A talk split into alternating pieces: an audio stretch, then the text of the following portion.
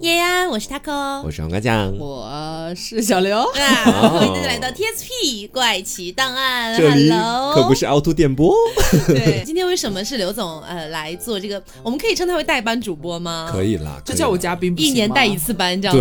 对，稀客稀客，对，是因为今天这个主题是刘总真的非常想要跟我们一起聊。是什么主题呢？哦，就是大家看标题应该也知道，就是关于酒桌文化这个东西。是的，嗯，因为我们其实像我本人的话，虽然对日本的了解可能没有就是有一些在日本的朋友们那么深入，但是也是可以到深入骨髓的地步了。我刚才说略懂略懂皮毛这样子。然后刘总的话呢，可能之前也去过韩国挺多次的，嗯然后自己本身呢也是呃怎么怎么形容韩流？少女，哎，对。然后黄瓜酱呢，就可能是在国内的这个酒桌上哈，摸爬滚打。哎摸爬滚打、推杯换盏长大的。是今天我们每个人都要有一个 title 显示出自己的专业性是吗？其实我也没有摸爬滚打很多年了，不然我们凭什么来聊中日韩三国啊？是我确实在酒桌上驰骋三十多年了。好，所以今天就是来聊一下不同的国家在酒桌上面的一些区别和差异。嗯可能其中也会包括一些不同国家的酒的品类，他们有一些什么样的一个异同。是的，以及就是给一些可能还没有进入一些这个酒桌领域的一些同学们，还不是社会营的同学们，对，可以给大家一些小小的建议啊，就比如说以后在酒桌上遇到一个什么情况，你应该怎么办之类的。嗯我记得我开始喝酒的时间，嗯这点大家千万不要学习啊，千万不要学习。我第一次开始喝酒的应该是应该是未成年的时候。哦，嗯是家里人允许你喝的吗？嗯，对，但那个时候家里面允许我喝是允许我喝红酒，嗯嗯你偷偷掺了点白的，没 有，就是我爸呢说的那个一点儿哈，他确实是从小希望把我养成一个名媛，嗯啊，结果没有想到就是养成了一个嗯也还行了，一个一个主播这样子，对，一个普通的主播。他们在喝红酒的时候，嗯我爸就会教我怎么品红酒，然后跟我说这个红酒它是呃几几年的，然后说它可能原料是什么样的。但是嗯我说实话，我一个都没有记住。就你现在把我丢到一个酒局上面去，然后他们都在那种非常高级的去品红酒的时候，我可能嗯一个字儿还是说不出来的。呃，就反正 大家还是在同一个起跑线上哎，没错没错。但是我对酒的印象应该是从红酒开始的。嗯，我其实的话，你要说作为一个男孩子，顶天立地的男子汉，哎，你知道吧？就在什么时候变成这样了？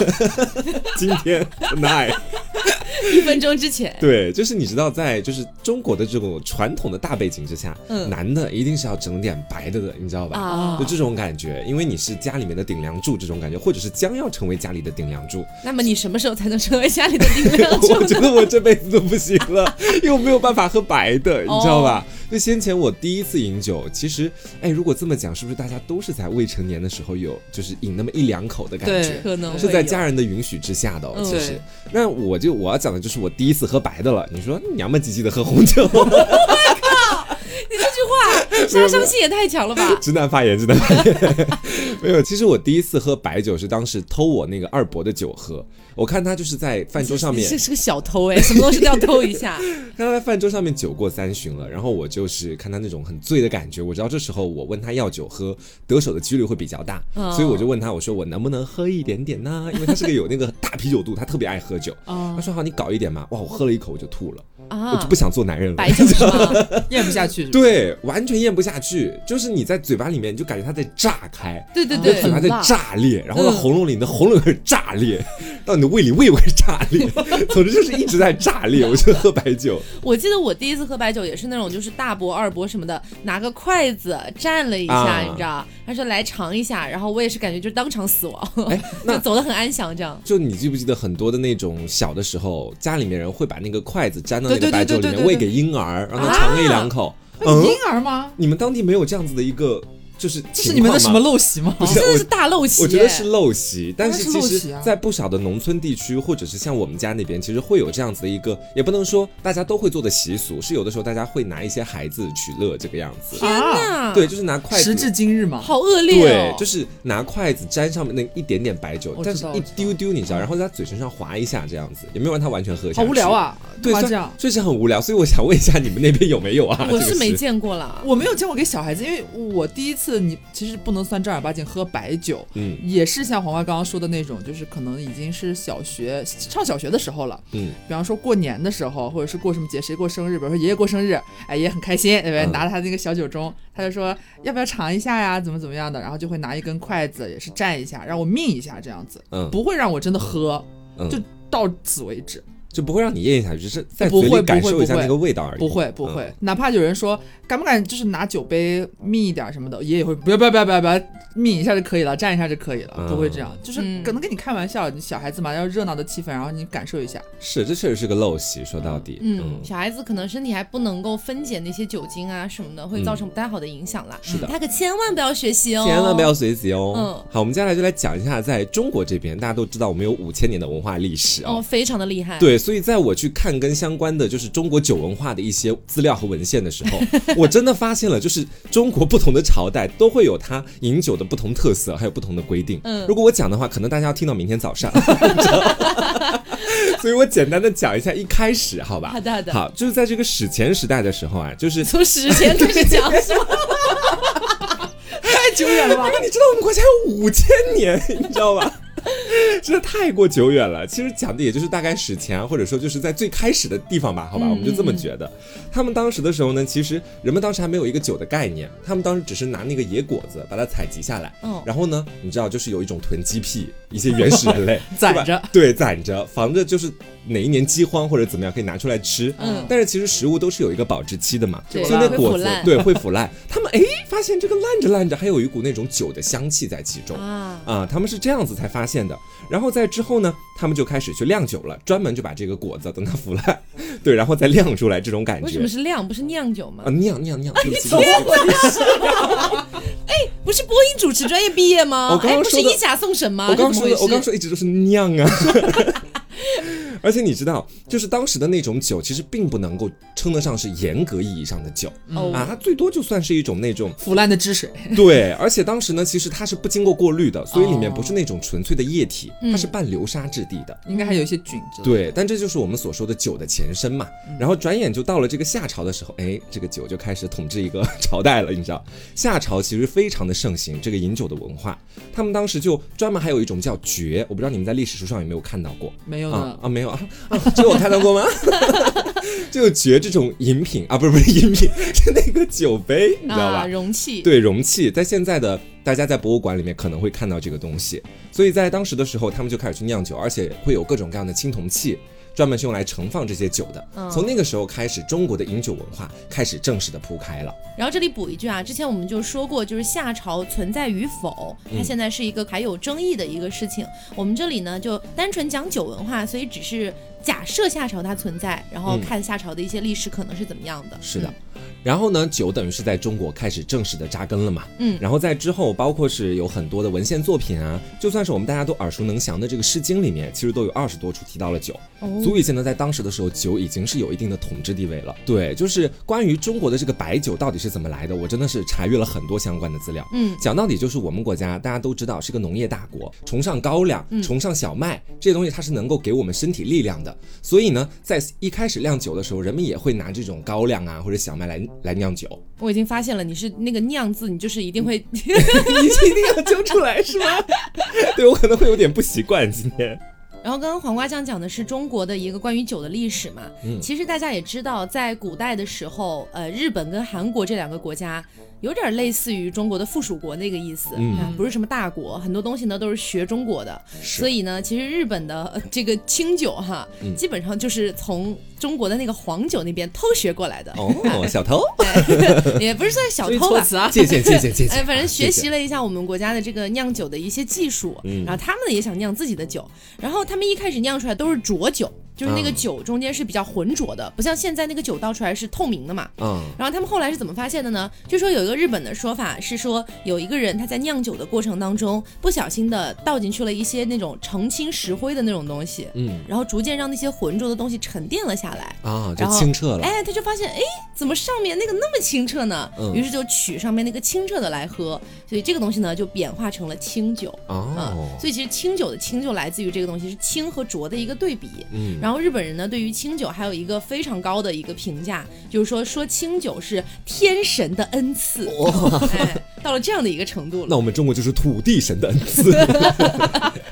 那你这么说的话，其实韩国它也是粮食为主了。它那个比较出名的就是大家可能看一些影视作品都知道嘛，那个真露，啊，就那个绿色的瓶子。大家都在喝。贼难喝。啊，真的巨难喝。当然是我们个人的看法，反正我们嗯几个是喝不惯那个玩意儿。嗯，它其实属于烧酒的一种，也是韩国目前来说是品牌最大的一种烧酒了，就家喻户晓，就被他们称为说是国酒哈，啊。他们自己这么这么认为哈。国酒。虽然虽然我们觉得非常难喝，嗯。但是他们这个烧酒呢，据历史，其实我个人觉得哈，其实也没有那么的悠久了，就是他好们小声哦，刚刚。他们这个一般认为说是在公元一千三百年，就是他们高丽比较后期的那会儿，嗯然后传到他们朝鲜半岛的。它本身度数也很低，一般就是二十度左右。嗯而且它那个味道吧，怎么形容呢？因为大家喝过白酒都知道，我们中国的白酒是相对来说比较烈的嘛，入口的那个感觉是比较刺激的。嗯，韩国它那个烧酒吧，你第一次喝，你一入口，你觉得它像白酒兑了水，你可以这么这么通俗的理解。味道淡点儿，对，特别像白酒兑了水，嗯但是呢，它还隐隐有一点甜，甜的后面还带一点点苦，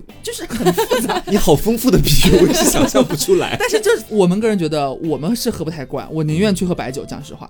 但是它可能也是因为酒精度数没有那么高，且也算是他们在国家历史上面比较早的一种酒类，嗯深受大家的喜爱，所以大家他们对这个烧酒，尤其是真露这个牌子的认可度是非常高的。嗯他们其实也是通过粮食啦这种这种进行酿造。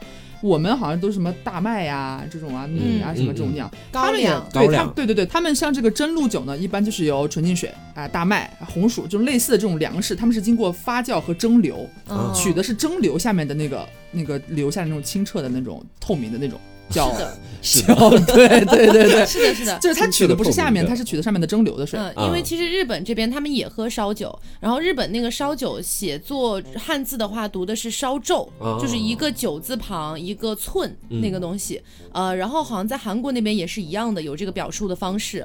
他们和我们所理解的那种清酒啊的最大的区别就是一个是酿造酒，一个是蒸馏酒。啊，对对对对，他们这个为什么说国民度这么高？就是大家人，我差点说人手一瓶，就是人人都爱喝到什么程度？可见我们可以幻想一下啊，包括日本，还有咱们中国，你有见过哪一个这种特别具有国家代表性？比方说汾酒，嗯他请的什么代言人？哦，没有听过，没有听过这种东西？你那有听过什么竹叶青代言人？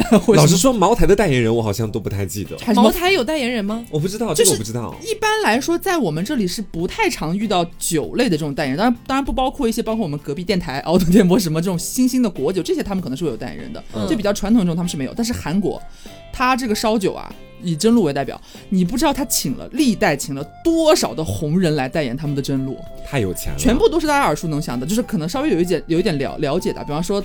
酒到什么李英爱演大长今的李英爱，哦，李孝利根据年下谁最红，他就请谁。嗯 就是来一直烘托他的品牌，然后他们本身韩国这个韩流文化不是也很盛行嘛，嗯，所以也一方面也能够更加推行他们这个酒的这个露出。哦，哇，那真露它这个烧酒其实差不多就这个样子，但是韩国呢，它其实酒类还蛮丰富的，嗯它有烧酒、有米酒，还有清酒，还有果酒。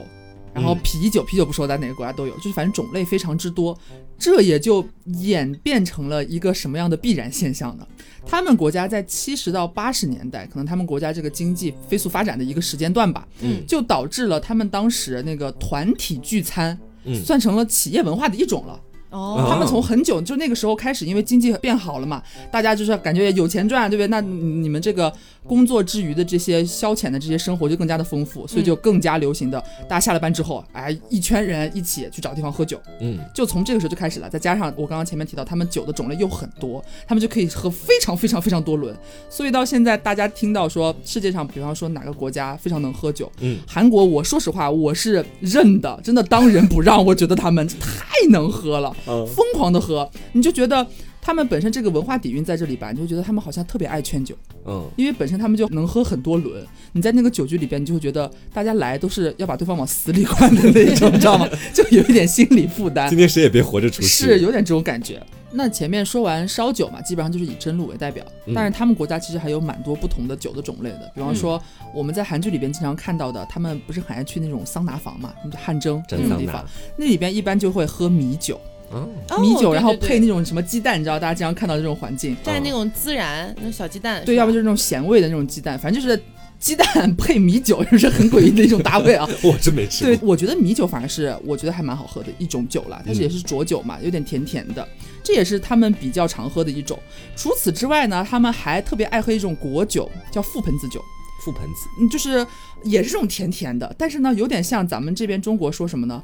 呃，喝什么药酒壮阳啊，你知道这种感觉。啊他们这个覆，他们那个覆盆子酒就有点这个意味，所以你大家经常，比方说看看韩剧啊，偶尔可能会有一些场景，比方说有人好哥们儿乔千里这样子，你刚搬了家，可能就给你带一瓶覆盆子酒，然后它的哦包装也是非常精美玻璃瓶，然后紫紫粉粉的这种颜色。代表了美好的祝愿。对对对，经常新婚呀，他们经常会送这种，算算一种比较典型的伴手礼了，甚至是。哦，哦、除此之外呢，可能啤酒其实因为各国都有很出名的啤酒嘛，以韩国它特别为代表的就是那个 C A S S，它韩国发音叫啊，对对，就是卡斯。卡斯，我觉得也是非常好喝的一种啤酒，它的包装也是非常多变，然后也是历史也算是蛮久的了。比较的新潮啊，哎，对，比较包装。比较新潮，它历史其实也是有一些些啦，然后是同时卖到现在是销量特别好的啤酒之一。但还是比不过真露是吗？啊，他们他们种类不一样呀对，毕竟一个是哦烧酒，一个是啤酒，但是这两个那个真露和卡斯这个啤酒算是他们非常具有代表性的国民的饮酒了。我感觉哦就是自从那个《来自星星的你》里面提到那个，就是啤酒配炸鸡，第一次下雪的时候一定要吃啤酒配炸鸡，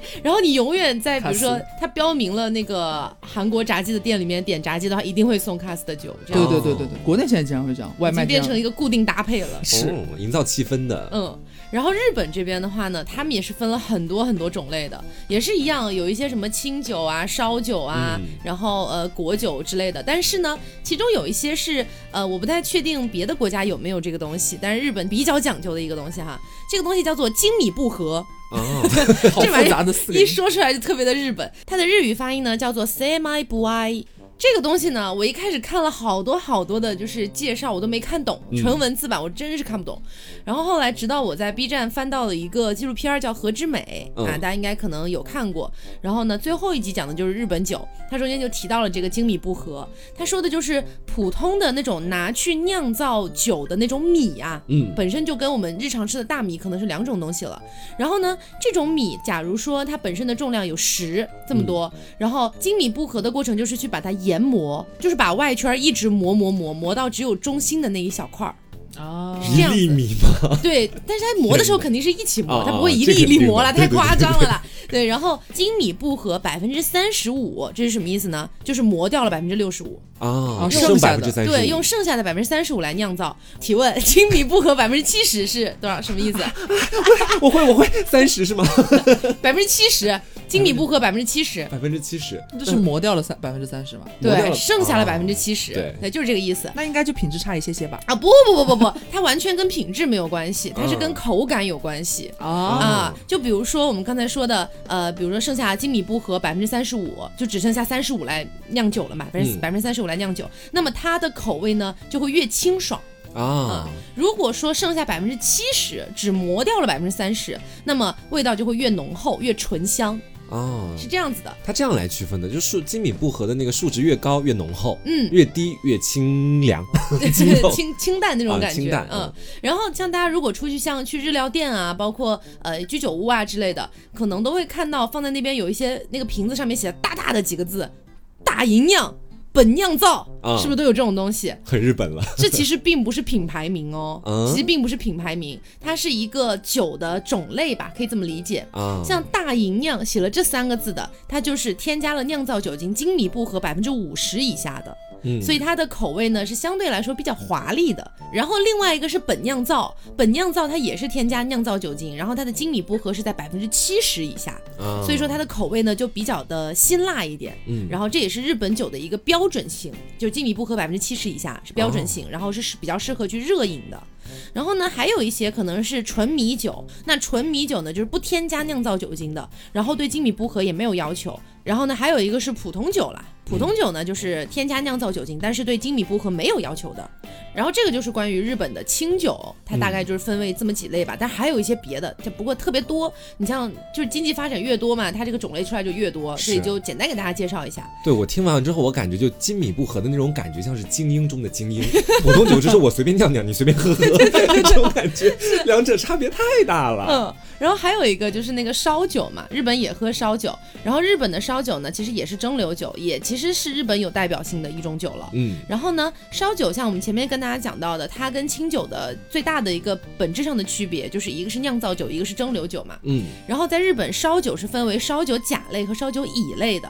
这两个东西呢，最有代表性的一个特点就是烧酒甲类的话，它的度数是在三十六度以下嗯，啊，度数比较低；烧酒乙类的话呢，度数是在四十五度以下，度数会比甲类更高一点。哦，嗯，所以大家如果去呃居酒屋啊，或者是像那种日料店要去选烧酒类的酒的话，看甲乙就行。对，去看一下甲乙就知道了你。能喝就点乙是吗？不能喝哎对就点甲。嗯，但是你能喝白酒，那你就无所谓随便。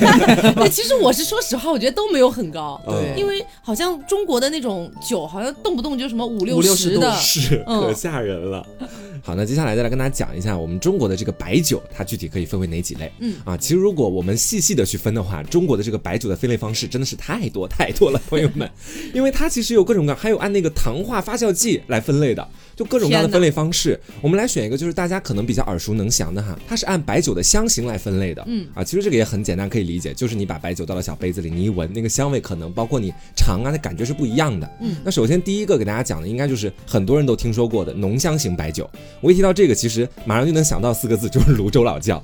这个的话，真的是太深入我国每一个人的心了，你知道？是它呢，基本上也被称为炉型酒，代表的呢就是大家基本上都知道的这个五粮液啊、洋河大曲酒啊、剑南春酒啊等等等等，哦还有那个古井贡酒也是属于浓香型。哎都是真的都听这一大类的过哎。对，这个他们是浓香是吗？是，所以我觉得浓香型算是我国白酒里面较为知名的一个香型吧。嗯然后呢，它的风味特征就你尝起来是这种俏香浓郁、绵甜醇厚，讲到底就是一种厚重的感觉在里面。嗯，而且呢，有这种尾劲爽口的感觉，喝下去之后不会觉得那种负担特别的大、哦啊，非常爽口。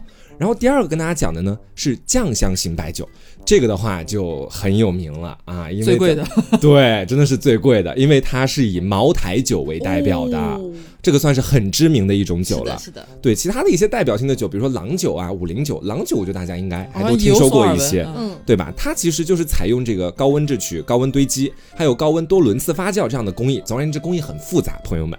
啊，它的呢风味特征就是这个酱香比较突出，而且是有一种优雅细腻的感觉。我们经常听那个家里面的长辈在喝酒之后说，哇，一线天的这种感觉，你知道吧 为？什么我没有听说过啊？我是有观察他们去这么讲的啊 好。的，就是它是那种为什么说一线天，就是感觉从嘴巴到自己的那个整个喉管那边是慢慢悠长悠长这样下去的。哦，所以说这也是它的特征，就是后味悠长。嗯对，然后呢，清香型的白酒，就你顾名思义嘛，就看起来就是与世无争，白莲花一朵。这就是我们这边 汾酒是吗？对对，对山西汾酒为代表，汾阳王什么的。对，还有一些什么黄鹤楼酒啊、宝丰酒啊等等，它都是这个清香型的白酒。它的风味特征就是清香啊、纯正，也是比较纯甜柔和的，而且还有那种自然协调的感觉。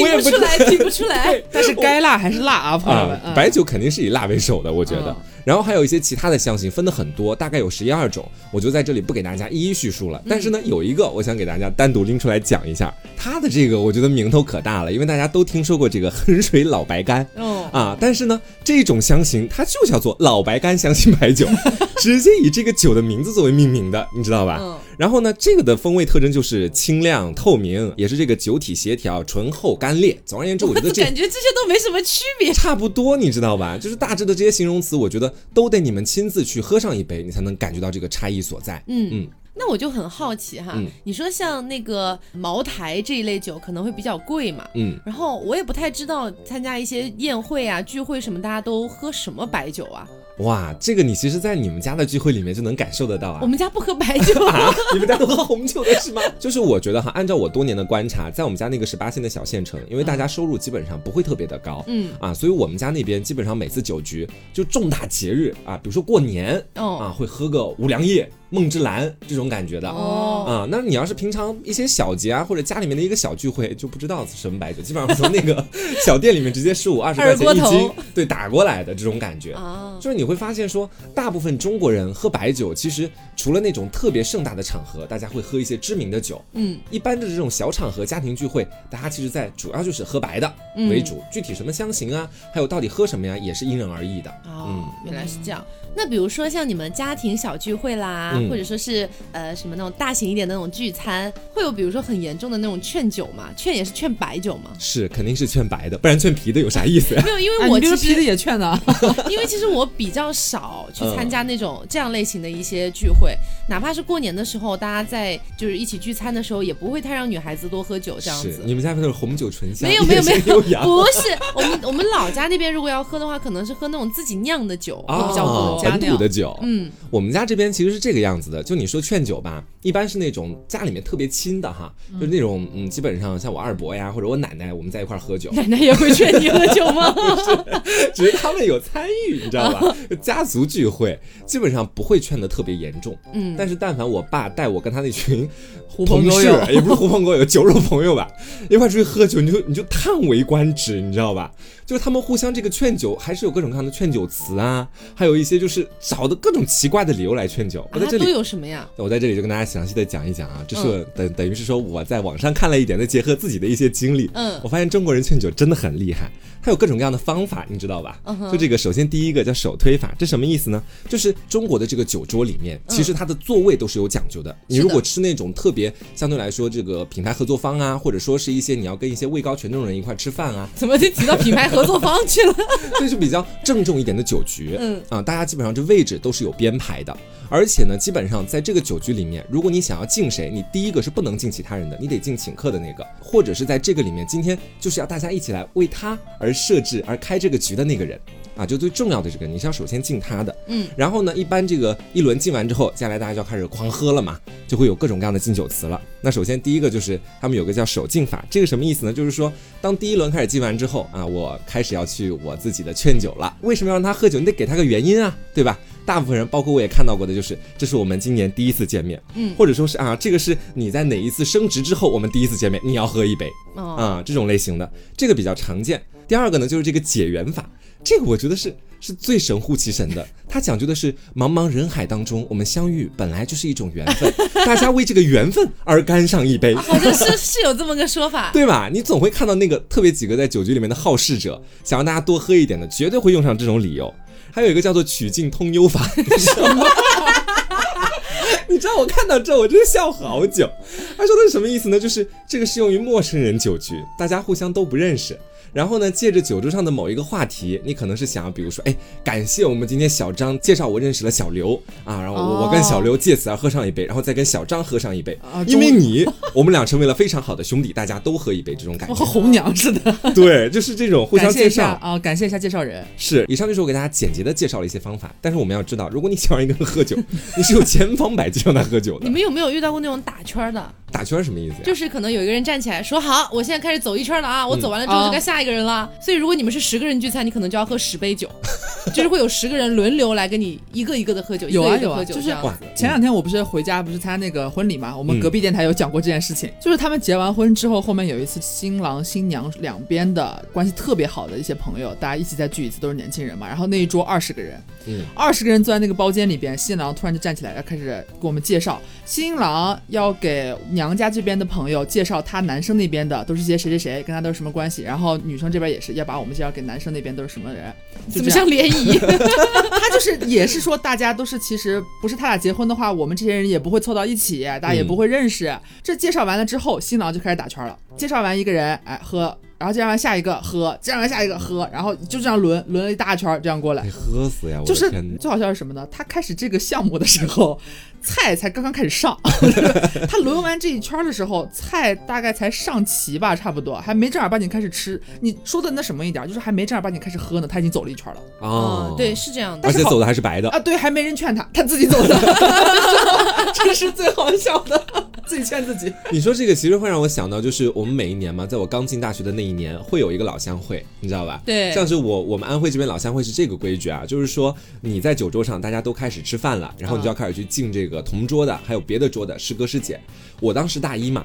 大二的师哥师姐两杯，大三的三杯，大四的四杯，以此类推。你们还有这种啊？对，你知道当时有的人真的喝的乌漆麻糊的那种感觉，你们好陋习啊！天哪，就可能考到我们学校的川渝的人其实没有特别多，嗯所以我们还挺珍惜这段缘的，你知道吗？不想闹得太难看。大家没有这样子，基本上就是男生他们可能会喝的猛一点，嗯但基本上对于女生来说，哎，你喝个一两杯意思一下就行了，嗯不会太强迫你。但如果说有个女生主动的说了一句“师哥，其实我特别能喝”，那么 那完蛋了。也可能会被划到男生那边去了，这样子哇。其实讲这么多，也可以跟大家讲一下中国的这种劝酒文化，讲到底不是从我们近现代才开始的，早在很早之前就已经开始了。哦，嗯，这个说的是呢，其实不管是在什么时候，可能是在很早之前，唐朝啊的时候，基本上当时就会有这种九州文化了。这种酒肉文化就是说，大家聚在一块儿吃饭，当时也不单单是承担着一个，就是我们互相吃个饭，这单单这么简单的一个寓意在里面。其实还有一些很像我们现代的社交啊，嗯或者说是大家一块认识一下啊。说是呢，在这个唐代的宴会，它一般是从上午开始的，它一直要持续到黄昏的时候。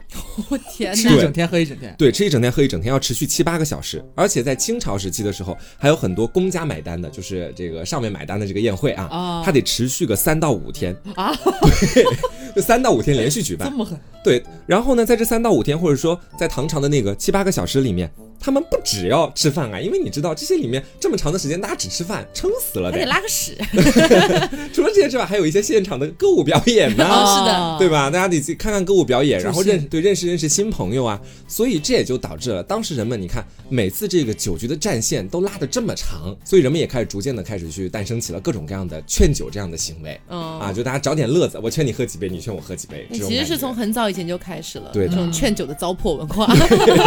哎，我其实真的挺不喜欢劝酒这个事情的，我也不喜欢有。的时候真的就是已经喝不下了，还要强行让你喝。是，而且你知道，在有的局里面，你的那些破理由是有用的。就曾经我在老乡会里面好几次没有把我喝到吐，都是我说啊，我我来大姨妈了。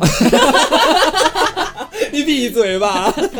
我说的基本上都是，就是我酒精过敏啊，就是我、哦我还吃了头孢，啊对，或者说是就是呃，我我我以前有一次喝酒，真的是喝到医院里去，现场晕倒的那一种。对，但是有的人他不听信你这一套的是，他一般都是表面说啊，我理解我理解，这小汪他确实不太能喝，喂你进医院干一杯。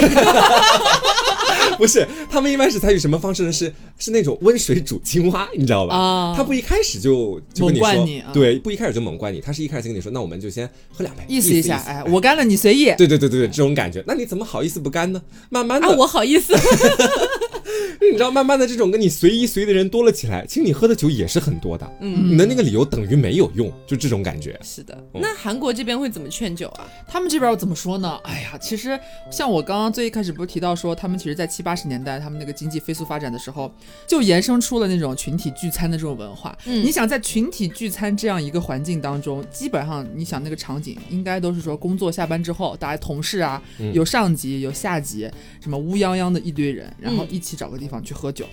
他们那边呢，又恰恰是上下级比你们浙传还要严格的一个国家，你知道吗？大家都其实有所耳闻的嘛。其实、嗯韩国他们那边就是上级下级年龄长的和年龄小的之间的这个等级差异，嗯你需要去非常非常的尊敬，能做到一个很极致的一个程度了。其实是。嗯在酒局文化上，其实也是体现的蛮明显的。嗯比方说呢，像喝酒，一般我们可能中国也会说，哎，长辈敬你酒，你一定要喝啊。他们那边这其实只是非常简单的一个点。你嗯先不说前辈敬你，你得喝了，比你年纪大的敬你，你也得喝，哪怕你们是同年，你是十二月生的，他是八月生的，你也得喝。早一天都得喝。对对对，他们这个上下级的这个划分太鲜明了，就是一定要按照这个阶级制度来，且他们不是有那个去军队去服役，对对对，服去服兵役这样的一个非常严苛的一个制度嘛，嗯就他们很长时间了，一直是这样子。在军营里边更是，就是他们的国家到各个场合、各个年龄层、这个阶级的划分都是非常非常鲜明的，就已经贯彻到每一个韩国人的骨头里了。啊就是你一定要遵守这个东西，而且你 你但凡到了酒局上。可能有一些小姑娘啊，或者是刚刚入职场的一些菜鸟啊、小新人啊、小男孩、小女孩啊，对不对？你的部长啊、你的科长啊、什么敬你啊、社长什么的，你是一定要喝的。哦，你不喝的话，真的说的严重点，可能就不好混了。他们那边呢，本身生活节奏啊，包括工作节奏是比我们国家其实确实是要快一点的嘛。其实日本这边呢，我个人感觉会相对来说稍微好一点。嗯呃，因为日本人呢，我们之前在节目里也多次提到了，日本是一个很不想给对方添麻烦的国家。嗯，那虽然说在那种可能公司年会啊，或者是这种有非常多领导的这种酒局里面，你该喝还是得喝啦，是这样子，没错。但是呢，如果是你几个同事啊，或者说是大家第一次认识啊，包括联谊啊这样的一些环境下，你没有那种说我好像要灌醉某个人的这个想法的情况下，大家一起去喝酒，嗯那么就真的还好，不太会劝酒，因为他们是这样的。他们一般到了酒桌上点的第一杯酒，一般来讲都是生啤，啊，就是那个朝日或者可能大家比较耳熟能详的，就是像什么麒麟啊、嗯三得利啊这样的一些品牌，他们出的生啤。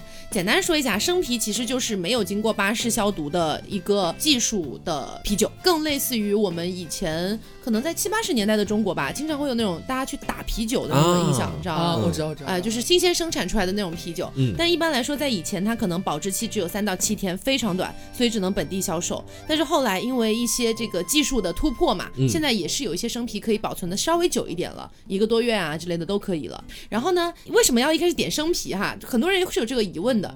呃，有很多的日本人分享说，其实好像已经是一个约定俗成了。嗯但是它究其原因呢，好像也能分析出来一点儿，就可能说你去一个居酒屋，然后呢，可能人特别多，呃，可能那个老板不太能忙得过来，这时候呢，你点一杯生啤上的就会非常快。啊，哎，如果你要点一杯调制的酒啊很。慢，哎，或者是从那种大银酿、本酿造那种大瓶子里面倒出来，还要做个什么造型的啊，可能就会比较久。所以他们呢，一般来说是下班了之后，大家特别喜欢去一起喝一杯。所以就类似于说，我们上班好累啊，大家一起去喝个酒吧。然后呃，上课上的好累啊，大家一起去喝个酒吧，就类似于这种感觉。他们也挺爱喝酒的，基本上是每天每天的都会往居酒屋跑。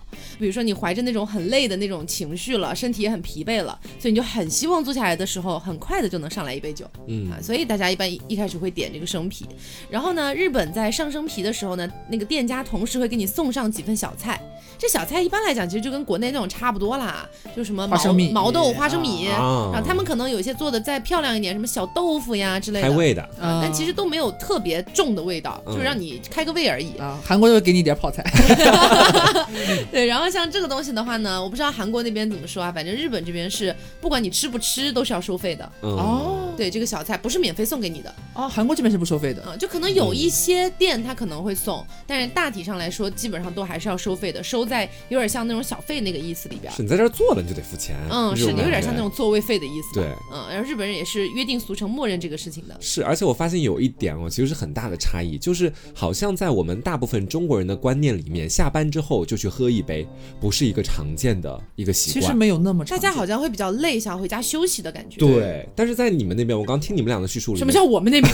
不 是不是？我是中国人。我们所介绍的对，这在你们介绍的那一边，好像嗯都说到了，在下班之后，大家会选择喝一杯。你们那边是真露，你们那边可能就是喝一杯生啤这个样子。对对，哦，这是一个很大的差异。嗯，但是你知道，像我们之前聊过的，日本是一个相对来说比较低欲望的社会，嗯。所以他们其实可能就是想要疏解当天的那种工作压力吧，嗯。是这样的一个感觉。通过喝酒的形式，嗯，而且他们是那种第一杯上来的时候啊，啊，一般来说是生啤嘛，第一杯是要互相斟一下的啊，啊，互相的倒一下酒啊，表示一个礼节。而且像斟这种酒的时候啊，哪哪怕是那个朝日啊那种生啤，他们如果是店家没有给你直接倒到啤酒杯里面，可能是直接一瓶给你拿上来，然后把杯子给你，可能大家也要互相倒一下，啊，嗯以表尊敬哦，不太自酌是吧？对对对，呃，如果是喝到第一杯之后的，可能开始往第二杯、第三杯走了，那么你斟不斟随便你啊，你不一定要为对方斟酒了，你为自己斟也行，而且不一定强行要两个人碰杯才能喝酒，嗯。因为那个时候人家只是去消解自己的压力情愁绪的，苦。各自喝各自的。是这样的，各自喝各自的是 OK 的，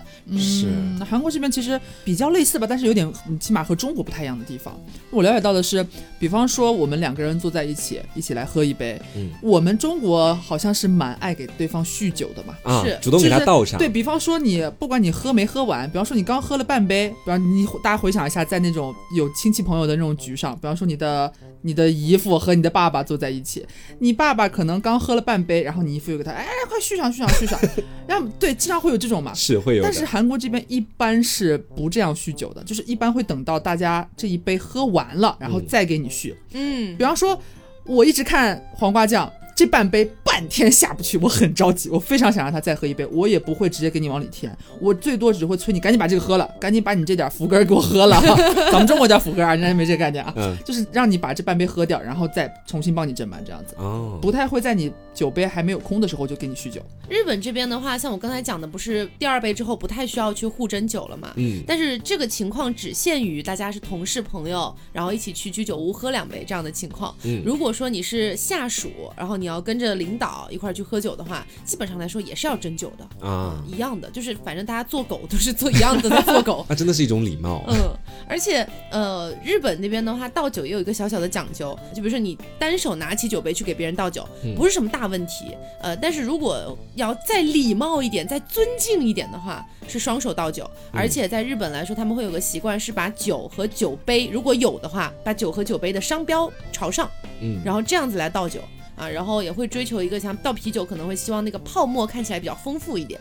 你像如果说我们中国去倒啤酒，然后反正我们这边是这样啊，如果说倒出来那个泡沫特别多的话，我们就说你会不会倒酒？啊，倒他这样子倒问我，对，真的会说 泡会不会倒酒？但是日本去倒这种生啤之类的，他会希望那个泡沫看起来比较丰富反，而追求这个。啊哎，反而追求这个东西。啊这是一种美感，我个人觉得是挺美的。嗯，是，然后我再回到中国这边，其实中国的这些喝酒的习俗，我觉得大家应该都有所体会。嗯那我跟大家讲一个小小的故事吧，好吧？说的是一个逼酒最绝的一个故事。逼酒，对，啊，不是不做那方面的示意，就是劝酒最绝的一个例子啊。他说的是在西晋的时候啊，有一个人叫做石崇，这个人呢，他是一个很有才华的人，在当地呢，基本上也是有一定的名望啊。根据《世说新语》的记载呢，他当时呢也是在家里面经常办酒局，宴请各种达官贵人。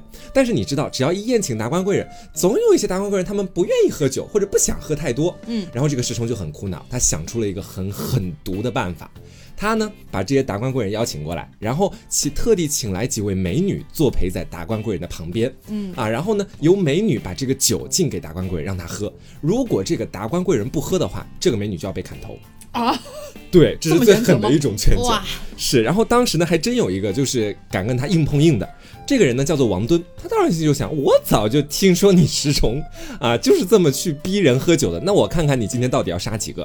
后来在他的那个酒宴上杀了三个，真的对就是不喝。就是不喝。然后杀了三个之后，最后结果已经没有写了，但是足以看出他这个劝酒确实是很厉害的。嗯哦，那我这里其实还有一个我自己的体验哈，嗯就是像我们重庆，可能是也是因为大家之前都是同学，大家一起出去喝酒的时候呢，都是会把酒杯举得高高的，嗯干杯，就这样干杯，啊显得很开心。是，直到 直到我上大学了之后，有的时候可能会跟一些老师或者一些酒局之类的，嗯，你就会发现大家把酒杯都举得非常低，表示就是谦卑是嗯，吗？好像谁更低就是谁更谦卑那个意思，我就快啊快低到地下去了，你知道。然后我那时候才反应过来，就是可能是有一些那种酒局的不同，嗯你可能要讲究的那种酒桌文化会不太一样。是你这个，其实你说这点真的提醒到了我，嗯因为我本身没有一开头所说那种经营酒厂多年那种感觉、啊，对，但是我以前的时候，在我印象当中，就就大家干杯，我只看过《小时代》里面四姐妹干杯是把杯子举得很高，会友谊干杯，你知道吧？应该要举过头顶那种感觉。我也是今天听你说了之后，我反思了一下，好像以前不管是在家族聚会，但凡家族聚会可能不太讲究这些，但是如果是在外面，比如说跟其他的客户一块吃饭，或者我爸跟他同事一块吃饭，是讲究这一套的，是的要低一些的。啊，所以你之前都没有注意过这个吗？我是突然反应过来的，因为我不太爱敬酒，你知道嗯啊，，所以就是我建议大家，如果说呃还没有太经历过这种酒局的朋友们，其实如果出去遇到那种有领导啊，或者有一些比较达官贵人之类的这种酒局，嗯跟他们喝酒的时候，确实是要把就是那个杯沿儿要比人家的杯子要低一点，一点是以表尊敬。你要是达官贵人，你就举到头顶？带大家一起喝。最最神奇的是那些达官贵人深谙这一套道理。嗯，所以他跟你敬酒的时候，他会也举得很低，哎呀，有的时候就是这很烦。哎呀，就开始两个人打架，你知道？那中国人就很爱这一套啊，就是是这样子的，客气嘛。嗯，然后还有一些其他大家需要注意到的一些地方啊，比如是说你是一个职场新人，或者说是你是刚刚开始就初入饭局这种感觉，刚进入社会。嗯。我们说一般在包间里面你去看，但凡是那种比较正式的这样的一个饭局哈，他一般坐在包间最中间的那个位置，你就往前面看最中间的那个位置，那一定是这个宴会里面最重要的人。啊，就开门桌子对面对正中间，他一定是最重要的那个人啊。然后呢，我们说你也不要随便的去坐在这个，比如说门的旁边，因为就是在那个门的旁边，其实也有一个讲究，就是这里是最好买单的地方，你知道吧？是是是直接开门就可以出去买单。所以呢，如果你不知道怎么做，像我们这种刚入职场的小年轻，假如你不知道怎么做，你看别人做啊，看别人大概都坐的差不多之后，你找一个合适的位置坐下来。还有一个非常简单的方法告诉大家，嗯就是在门和距离你最远的那个凳子中间拉一条直线，嗯然后坐直线两边儿的座位，啊，就非常好判断了。对那个很安全。对，那地方最安全。然后第二个就是要跟大家讲的是我经常犯的一个错误，因为你知道有时候洗耳恭听。啊，因为我这个人真的是不太懂这些东西，就不管是在家庭聚会还是在外面的聚会上，当别人敬我酒的时候，如果是同辈，我们俩都会站起来嘛，对吧？嗯他已经站起来，我也肯定要站起来，这不用多说。但是呢，我们两个碰完杯之后，我总是不观察别人有没有喝，我就一饮而尽，你知道吧？但是这个的话，如果你非要从一个礼貌的角度来说，你们俩最好是同时去喝，会比较好一些。哦一般就是懂懂我我的情况是什么呢？是我一般我喝完了，我拿下来，对方才刚开始把酒抬上去喝。对，或者对方还正在说话，对，那一下刚说要敬你一下，对，那下真的非常尴尬，尤其是有的时候，就算是在家庭聚会里面，也不可避免。比如是说啊、我去敬我奶奶，然后我奶奶要跟我说，希望我好好学习啊，哦或者什么的，我在说话的东当途我就已经把东西喝掉了。为什么？你很你很渴吗？不是，你知道，就那一下，我的脑子里过不了那么多的礼仪规矩，然后突然坐下去就觉得，哦，好尴尬呀！提醒自己下一次一定要和他同时去喝这个东西。哦，听奶奶把话讲完好吗？对，就是对方来跟你敬酒的时候，多少要说点东西的嘛。是啊说比如说今天天气挺不错的，我们喝一杯吧啊，或者之类的，你就听他讲完了再喝就好了呀。就按我那个时候，其实他说今天天气挺不错的呀，我已经喝完了。那说这么多，假设嗯假设啊，真的是你到了不可不喝的地步，嗯，但是呢，你确实酒量也不太行，有没有一些什么偷梁换柱的方法呢有？没有呢？这其实也是有的，但是我其实真诚的建议，如果说你没到那个份儿上，其实也没有必要这样做，因为万一被人家看出来，尤其是你在这种社交场合，其实搞不好真的会很尴尬的。嗯，酌情使用哈，啊，我也是，就是有现场抓包过一些人，然后还有一些人传授给我，反正就是说，比方说在类似这种包间或者这种大圆桌上面，嗯一般可能都会有这个餐碟呀、口杯啊、小碗啊这些餐具嘛。嗯一般先进来之后不会马上就倒酒开始喝，一般可能会给你上一点茶水嘛。嗯你就先把那个茶水那个杯子先倒上，中间呢喝点儿还留点儿，这样开始喝的时候呢，如果你觉得有点喝不下去了，你就把那个杯子过来，装作是喝茶，就是你喝了酒之后先不要着急咽，然后把那个茶杯过来吐一点进去。或者是有的饭店会准备毛巾，或者是或者是手帕纸放在你旁边，每个人就稍微高端一点嘛，可能方便你擦手啊或者擦嘴啊什么的，嗯也是喝进去之后不要着急咽，也是听个几秒，然后呢把那个毛巾拿过来装作擦擦嘴，然后浸在里边，嗯，就是反吐出去，你知道吗？其实看不太出来的，天哪，可以偷梁换柱一些。但是因为是我是这么觉得，就是一般喝白酒的话。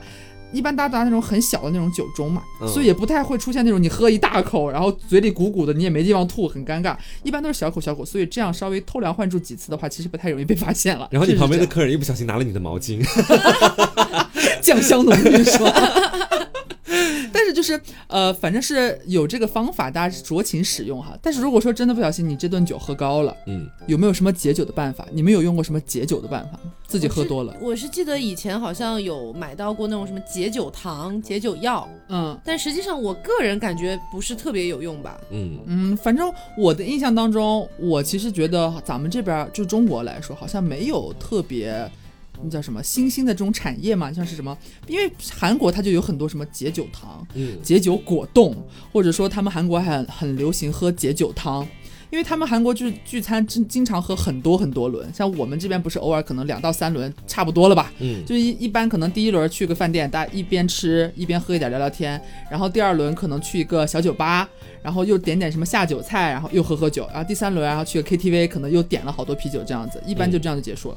韩国差不多能喝多了能喝四五轮，就可能喝到天明了，你知道吗？哦，这样直接喝到白天了之后，很多人还是要社畜要上班的，那怎么办呢？你不能以这个醉醺醺的状态，他们怎么解酒？吐出来吗？有些人可能直接就可能就吐了，但是有一些就身体状况还健在，然后意识也略微清醒，但是确实喝醉了的人，他们就会去喝解酒汤，在早上，啊因为像我们中国人其实很少，除了个别地区啊，其实蛮少，大早上的早饭是那种又辣又咸的那种汤，还配米饭，这不行，我们我们中国蛮少这样的嘛，但是韩国就是解酒就是利器。他们就会熬那种有叫有的叫血浓血浓汤、血浓汤还是血浓汤来着，就是什么牛骨啊、嗯。牛脊髓啊、骨头汤熬的那种白白的、浓浓的，然后里边有一点肉，要么就是那种你你偏内脏类的一些东西，然后有一些蔬菜，也是很热很烫的那种砂锅，一锅上来，然后配一点米饭，他们这样觉得热乎乎的进去，可能还有一些这种淀粉啊、蛋白质能够吸收。对，能吸收一点酒精啊，或者是稀释一些，让自己好受一点，以便能有一个不错的状态，继续回到工作岗位上去。然后晚上继续再喝。一周结束了是吧？我觉得日本在这一块可能会相对来说好解决一点，嗯因为他们除了像我刚才说那种跟领导的那种酒桌，你没有办法逃，嗯他们其他的在居酒屋自己喝一点酒的那种情况哈，虽然也是每天喝，但基本上来说会比较少去喝到那种不省人事或者说解酒解不了的那种情况，因为他们喝酒真的很养生。就比如说我们中国喝酒，那就喝酒本身，对不对？除非你去一些那种清吧呀之类的，它可能会有什么可乐桶啊，嗯或类似的兑一些饮料之类的。但你真正的去喝酒，一般来说都是喝酒本身嘛。是的，但是日本不是的，日本他们有的时候连生啤都要兑水，很夸张。有的时候水喝吗？对兑水，有的时候生啤都要兑水，但这不是主流喝法。他们主流喝法是可能是 whisky，可能会加那种乌龙茶呀，哦或者什么茶之类的东西。有的时候呢是百分之二十的酒。兑百分之八十的饮料，有的时候好一点，百分之三十的酒兑百分之七十的饮料。我就想问图啥呢？真的，反正很少，呃很少会到五五分，真的会有很多饮料去兑那个酒，然后去喝。其实相对来说比较难喝醉了。嗯。嗯，然后呢，我作为这个 中中国代表啊中方代表中国中方代表，我来跟大家分享一下吧。我的爸爸，我的二伯，他们的解酒办法。我说到底，其实中国真的很少有像你们刚刚所讲到的什么解酒汤啊，嗯或者是那边的他们把饮料加进去啊。嗯我们这边本来就喝白的嘛。我爸就每次用什么样的处理方法呢？就是在饭桌喝了很多吧，啊嗯，那成了一会儿英雄吧。一回来之后，沙发上一瘫，好，睡到凌晨四点，就是这种感觉。对，就直接睡觉解酒。啊如果再严重一点，可能中途要去吐一下，吐完之后，哦我妈会给他泡蜂蜜水喝。是中国很奇怪，中国大家都会觉得蜂蜜水是解酒的，一般都是这个嗯、样子。好像是有这么个说法。对，反正包括各地其实可能有不同的解酒办法，但是在我家乡那边基本上都是蜂蜜水解酒。嗯啊确实，我回想一下，好像也是一般。爸爸回来之后，要么就是吐，要么就是一觉睡到天明，对要么如果吐了之后的话，妈妈一般会给倒点蜂蜜水，确实是这样的。我小时候最多的记忆就是我爸一般喝醉了就瘫在沙发上面，这时候是我最好跟他拿钱的时候。我爸说二十，给二十，你知道？而且好像是不是我们国家更多的都是吃了饭，或者说吃饭的过程当中，然后一边喝酒这样子的。哦，嗯是这样的，大家可能会在最一开始的时候就做一点基础的准备。是嗯比方说，大人会教，从小可能告诫我们说，如果你要喝酒的话，不要上来就喝，先吃点东西垫一垫。一定要垫一下。对要填肚子，然后再喝酒，这样不不太容易醉。对，不过我还听说还有一些，不是说喝前喝点什么酸奶还是什么牛奶来着，就是保护你的肠胃壁还是干嘛的？跟你说，像我们家那些二伯和我爸他们从来不相信这些的，就是 只有我们这些爱惜自己身体的，你知道会像提前垫一点东西。你知道，可能长辈会觉得说，我就是要喝酒的呀，我现在都吃上这么多东西，我又喝了那么多东西，我还哪有肚子喝酒啊？我就是要喝纯香的白酒。那这一点日本确实还真的挺不一样的。日嗯本是他们可能在喝酒，包括就是呃喝酒的过程当中，他可能会吃一点东西，会吃一点那种小菜之类的。但还一般来说都是喝完了之后啊，可能点一碗拉面啊，或者之类的那种大主食，然后再填肚子，再回去睡觉。是这样那其实跟我们不太一样，像咱们中国的饭局一般都是可能点了好多好多菜，对啊然后又喝酒又吃又喝，结束了之后，等你喝完酒了也就饱了，就是嗯该吃吃该喝喝也就结束了。嗯他们好像是先喝一喝，然后吃点儿这样的感觉。是，而且我们家那边是这个样子的，就是我观察我二伯和我爸，他们但凡在一开始要喝酒的时候，或者说在吃饭中途喝酒，他们吃的菜都是很少的，他们就是喝一点酒就喝一点白酒，尝两口菜，对，尝两口菜，主要是也是为了中和下一下酒，，对，下酒。中和一下白酒的那个辣味儿，应该是。哦，对对对，嗯是的。好的，那所以今天就是跟大家聊了一下中日韩三个国家不同的一些酒和酒桌的文化，嗯然后希望大家能够喜欢，也不要忘了素质三连。点赞、评论加转发哟。对，然后也希望就是未来 TSP 也能接到酒的广告，谢谢。是的，好，那今天节目就是这样，我是 taco，我是王干酱，我是小刘。那我们下周再见喽，拜。拜拜